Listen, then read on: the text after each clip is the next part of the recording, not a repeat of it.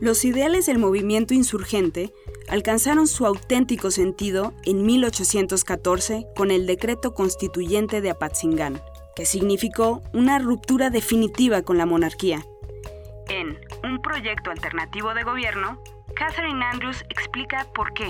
En el texto lo que estoy intentando hacer es entender desde el punto de vista de historia mexicana y sobre todo la historia constitucional mexicana el significado del decreto constitucional de Patzingán de 1814, porque me, me parece que no ha recibido el interés o la atención que merece y por otro lado porque para este, por esta misma razón impera dentro de las apreciaciones históricas en la actualidad unas ideas equívocas acerca del decreto. En términos de estas ideas equívocas, es la idea que la constitución de Apatzingán es una versión mexicana de la constitución de Cádiz. O sea, detrás de esta idea es que los insurgentes uh, retomaron las ideas españolas, las ideas de Cádiz y hicieron una constitución para México, pero para Anáhuac, ¿no? Con un modelo ya más o menos hecho.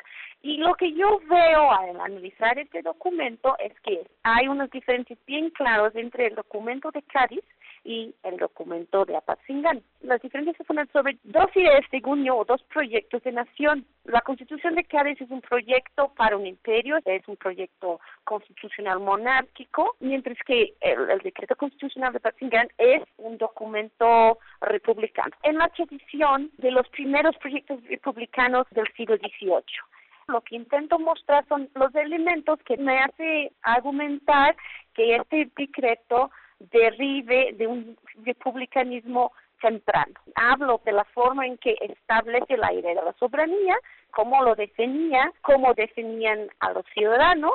La otra cosa que llama la atención es la división de poderes que establece con un poder legislativo sumamente poderoso y un poder ejecutivo de tres personas sumamente débil debo decir con una precisión, es un republicanismo católico, ¿no? O sea, si todos los habitantes de América son ciudadanos, solamente los católicos son realmente parte de la política, ¿no? De la república. La ciudadanía se pierde por herejía y se pierde por apostasía.